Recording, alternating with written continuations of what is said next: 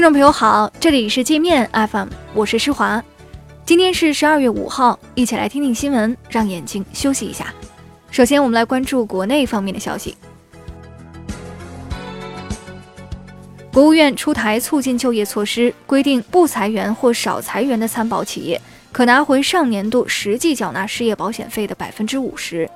符合申请条件的自主创业人员可以申请最高十五万元的担保贷款。另外，将就业见习补贴范围由离校未就业高校毕业生扩展至十六到二十四岁失业青年。发改委等十一部门联合发布通知，要求稳妥处置僵尸企业和去产能企业债务，加快僵尸企业出清，严禁政府通过财政补贴维持僵尸企业存续。浙江省高考英语科目加权赋分引发学生和家长的质疑。浙江省委省政府调查后认定，这是一起因决策严重错误造成的重大责任事故，决定取消加权赋分。责令省教育厅厅长郭华威辞去厅长职务，并对省考试院多名负责人进行追责。厦门市公安局原副局长郑东强潜逃境外近三年后回国投案自首。郑东强长期在厦门公安系统工作，因涉嫌受贿犯罪，于二零一六年一月外逃。台铁普悠玛列车出轨事件造成十八人死亡，两百多人受伤。五名十五岁以下的死者，每人只能得到保险公司一百七十元新台币的赔偿，折合人民币三十七块八毛钱。死者家属无法接受，痛斥台铁无人性。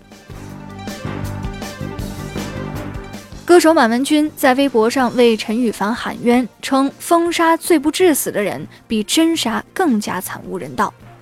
满文军二零零九年曾因吸毒被拘留了十五天，之后人气和公众形象大不如前。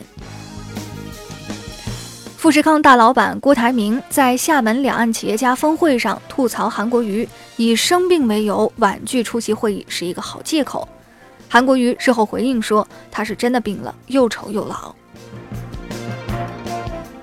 江西萍乡一不动产登记中心。在发放林地确权证时，将村民的名字搞错了。村民先后跑了四十一趟，也没能把名字改回来。这自己工作出了错，不主动纠正，是耍的哪门子官威呢？浙江乐清一个三十二岁的女子陈某，因不满丈夫冷落自己，将儿子藏在外面后，报警称儿子失踪了，以便测试丈夫是否关心自己和儿子。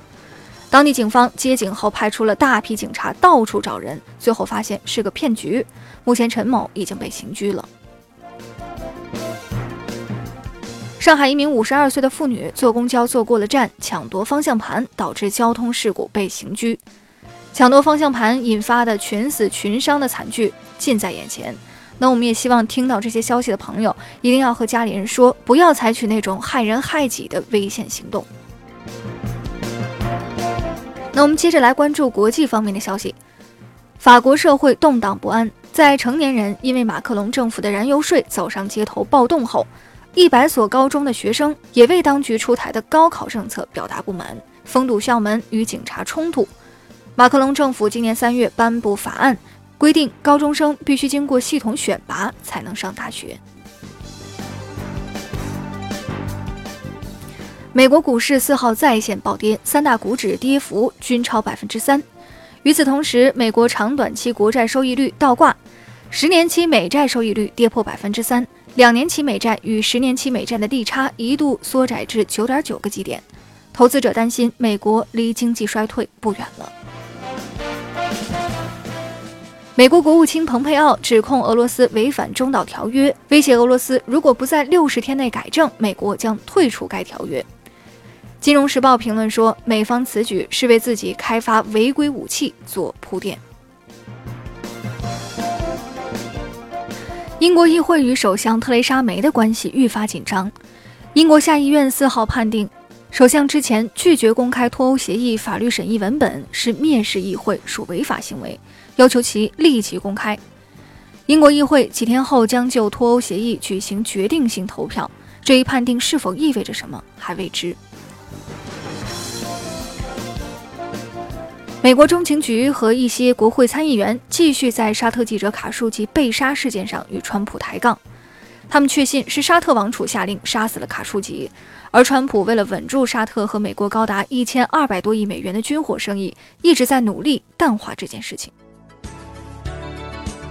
那好了，以上就是今天节目的全部内容了，感谢您的收听，我是施华。